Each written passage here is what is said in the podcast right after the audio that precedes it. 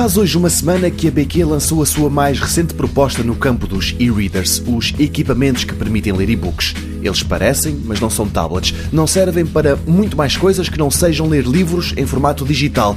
E nesse campeonato em particular, nada bate um bom ecrã com tecnologia e ink e uma autonomia que pode atingir várias semanas nos e-readers. Os Kindle da Amazon são o nome mais famoso, mas o mais recente Cervantes 4, da marca espanhola BQ, tem muita coisa a seu favor.